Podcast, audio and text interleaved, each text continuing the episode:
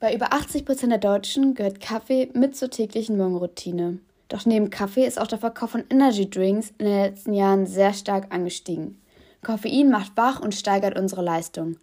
Allerdings kann ein zu hoher Koffeinkonsum Risiken, besonders für Kinder und Jugendliche, darstellen. Ich habe mich für das Thema entschieden, weil ich selber im Alltag sehr viel Kaffee trinke und auch manchmal Nebenwirkungen spüre. Und nachdem ich mich über weitere Nebenwirkungen informiert habe, fand ich das Thema sehr interessant und ähm, halte jetzt meine Präsentation über das Thema Koffeineinfluss bei Kindern und Jugendlichen.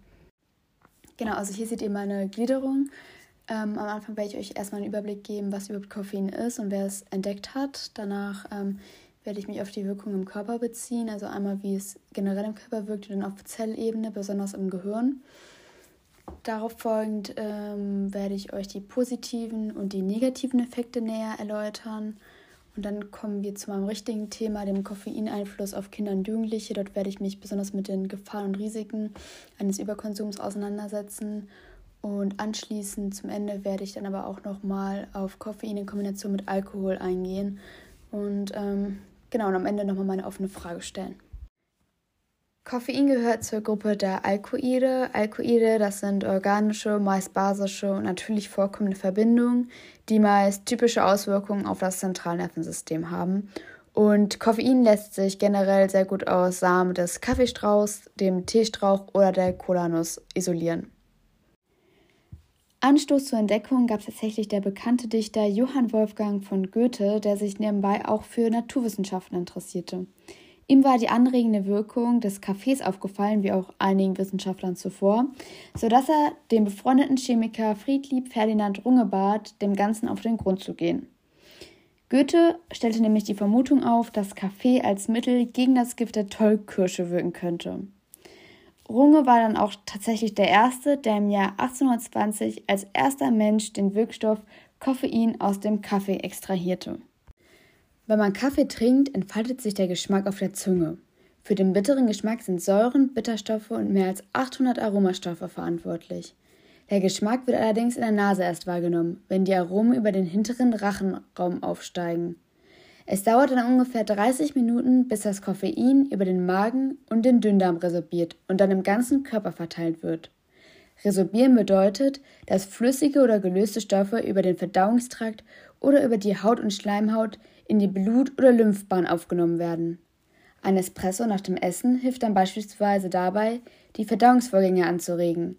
Daher reagieren einige Menschen sensibel bei Kaffee, da es zu einer erhöhten Ausschüttung von Salzsäure im Magen kommt. Durch den Blutkreislauf werden die Inhaltsstoffe im Körper verteilt. Koffein hat außerdem eine sehr hohe Bioverfügbarkeit. Die Bioverfügbarkeit gibt an, in welchem Umfang, in welcher Zeit und an welchem Ort ein Stoff nach der Einnahme im Körper wirkt. Je höher die gemessene Wirkstoffmenge im Blut ist, desto besser ist die Bioverfügbarkeit. Koffein passiert danach außerdem beinahe ungehindert die Blut-Hirn-Schranke und kann auf das zentrale Nervensystem wirken. Dort geschieht dann der ganze Prozess, wieso wir wacher werden. Nachdem das Koffein zügig vom Blut aufgenommen wurde und die Blut-Hirn-Schranke erfolgreich passiert ist, wirkt es nun, wie schon bereits erwähnt, auf das zentrale Nervensystem. Koffein ist der Struktur nach dem körpereigenen Botenstoff Adenosin sehr ähnlich. Adenosin signalisiert dem Körper Erschöpfung und Müdigkeit, indem er sich an die entsprechenden Rezeptoren andockt. Durch das Andocken werden die aufputschenden Stoffe wie Dopamin und Noradrenalin gedrosselt. Der Körper kann sich dadurch entspannen und ausruhen. Bei der Einnahme von Koffein setzt sich Koffein anstelle von Adenosin an die Rezeptoren und blockiert sie. Dopamin und Noradrenalin werden nicht gedrosselt und können ihre anregende Wirkung weiter entfalten, obwohl der Körper eigentlich müde ist. Koffein verhindert also nur, dass wir uns nicht erschöpft fühlen. Hier in der Abbildung könnt ihr das auch nochmal sehen. Adenosin dockt sich an die Adenosinrezeptoren an und ruft dadurch äh, eine Hemmung der zentralen Aktivität hervor. Und dann seht ihr daneben einmal Koffein, wie es sich auch an die Adenosinrezeptoren durch seine ähnliche Struktur andocken kann und dadurch keine Hemmung der zentralen Aktivität hervorruft und wir dadurch weiterhin wach sind, konzentriert sind und Aufmerksamkeit haben. Also der wohl wichtigste Effekt, wieso die meisten Koffein konsumieren, ist, dass die Müdigkeit abgeschwächt wird oder sogar ganz ausbleibt. Außerdem werden durch die Ausschüttung der Stresshormone Adrenalin und Noradrenalin die Blutgefäße besonders im Gehirn verengt. Der Blutdruck steigt und das Herz muss mehr Druck pumpen, wodurch die Organe stärker durchblutet werden. Dadurch wird die Konzentration und die Aufmerksamkeit verstärkt. Außerdem können durch die Verengung der Blutgefäße Kopfschmerzen und Migräne gelindert werden. Weitere positive Effekte sind noch die Verdauung, die angeregt wird durch die Darmbewegung und unsere Muskulatur wird besser mit Sauerstoff durch die Gefäßweitstellung versorgt, sodass unsere sportliche Leistungsfähigkeit auch steigt. Hier seht ihr einmal die negativen Nebenwirkungen, die auftreten können.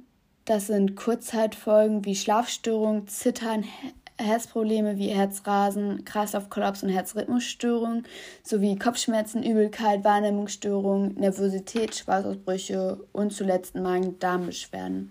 Langzeitfolgen sind noch nicht ausreichend belegt worden, allerdings kann es zu einer dauerhaften Erschöpfung der Nebenniere durch die Ausschüttung der Stresshormone Cortisol und Adrenalin kommen, was zur Steigerung des Blutdrucks und zu einer Erhöhung des Herzschlags führt. Eine extreme Überdosis kann sogar zum Tod führen, denn das Herz beginnt dann zu rasen und kann aus dem Takt geraten und im schlimmsten Fall dann stehen bleiben. Körperliche Aktivität wie Sport oder Tanzen erhöht die Gefahr, dass es dann völlig überfordert ist.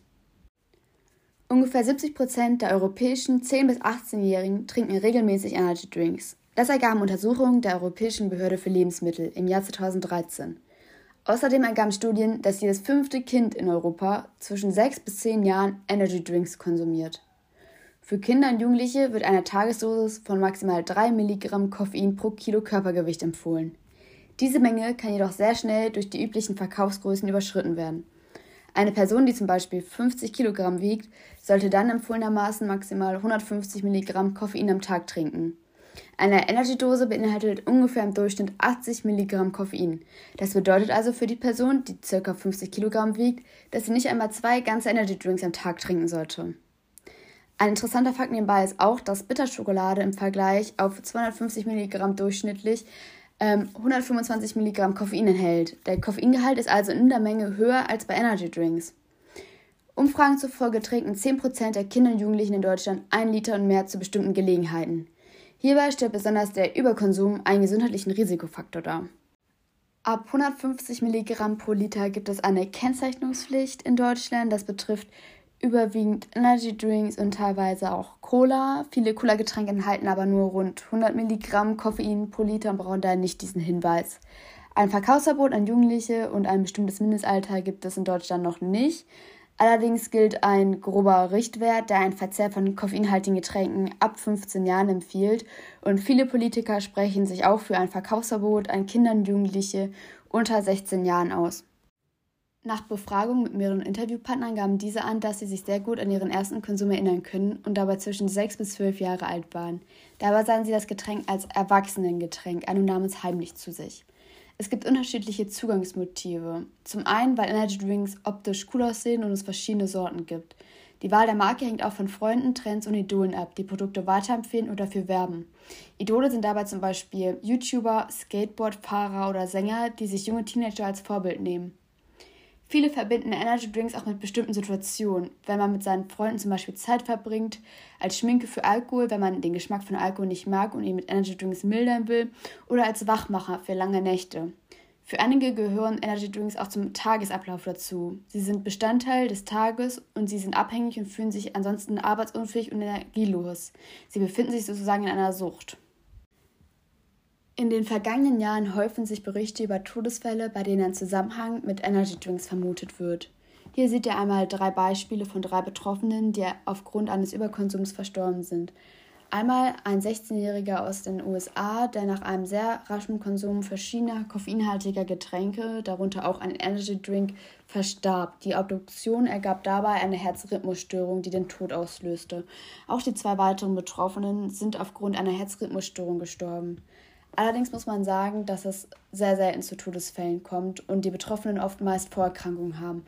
Zudem ist ein dermaßen hoher Überkonsum sehr selten. Die Grafik hier stellt die Besuche in der Notfallambulanz aufgrund übermäßigen Konsums von Energy Drinks von 2005 bis 2011 dar. Die Tendenz steigt und man kann sehen, dass sich die registrierten Notfälle im Kontext mit Energy Drinks zwischen 2007 und 2011 verdoppelt haben. Seit 2009 erfasst auch das BFR, also Bundesinstitut für Risiken, einzelne Todesfälle für schwere Vergiftungen aufgrund des übermäßigen Konsums von Energy Drinks. Es gibt allerdings kein flächendeckendes Meldesystem. Welchen Einfluss Koffein besonders auf die Gehirnentwicklung bei Kindern und Jugendlichen hat, erforschen Forscher rund um Reto Huber. Dabei gaben sie 30 Tage alten Ratten fünf Tage lang Koffein und maßen ihre Stromwellen, die ihr Gehirn erzeugt. Der Tiefschlaf, der durch langsame Stromwellen gekennzeichnet ist, verminderte sich dabei ab dem 31. bis zum 42. Tag, also noch bis nach dem Ende der Koffeingabe. Der Tiefschlaf hat eine bedeutsame Rolle, gerade in der Pubertät, für die körperliche und geistige Entwicklung des Menschen. Es werden Wachstumshormone ausgeschüttet, welche für die Organreifung und den Muskelaufbau zuständig sind. Und dieser Tiefschlaf, also diese ganze Entwicklung, hat ihren Höhepunkt während der Pubertät. Im Vergleich mit wassertrinkenden Ratten fanden die Forscher bei diesen im Gehirn weit mehr Nervenverbindungen als bei den Ratten, die Koffein tranken. Und auch das Verhalten der koffeintrinkenden Ratten war anders, denn normalerweise werden Ratten, je älter sie werden, neugieriger. Doch die Ratten, die Koffein konsumierten, blieben scheu und vorsichtig. Auf den Menschen umgerechnet würde das bedeuten, dass drei bis vier Tassen pro Tag Kaffee den Tiefschlaf vermindern und dabei eine verzögerte Hirnentwicklung hervorrufen könnten.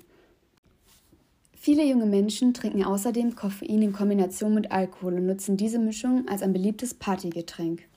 Damit kann man Müdigkeit entgegenwirken und länger feiern.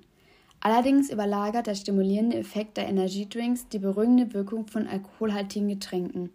Dadurch wird subjektiv die Wirkung von Alkohol weniger stark wahrgenommen. Man fühlt sich fitter und nüchterner, als man tatsächlich ist. Das wiederum führt zur Überschätzung der eigenen Leistung und die Risikobereitschaft nimmt zu. Eine Studie der Universität aus Florida aus 2008 belegte, dass Probanden, die zuvor Alkohol mit Energy Drinks konsumiert haben, mehr Bereitschaft zeigten, noch Auto fahren zu wollen, als die, die nur Alkohol getrunken haben. Zudem kann die Kombination von Alkohol mit Energy Drinks eine sehr große Belastung für das Herz-Kreislauf-System darstellen. Alkohol und Koffein wirken gegensätzlich, denn Alkohol weitet die Gefäße und der Blutdruck sinkt, wobei Koffein genau das Gegenteil auslöst. Jetzt nach dem Anbetracht der vielen Risiken und Gefahren, die ein zu hoher Koffeinkonsum für Jugendliche und Kinder haben kann, stellt sich nun die offene Frage, inwieweit können Staat, Wirtschaft und Institutionen wie Schulen dazu beitragen, ein Umfeld zu schaffen, das es Jugendlichen erleichtert, verantwortlich mit koffeinhaltigen Getränken umzugehen.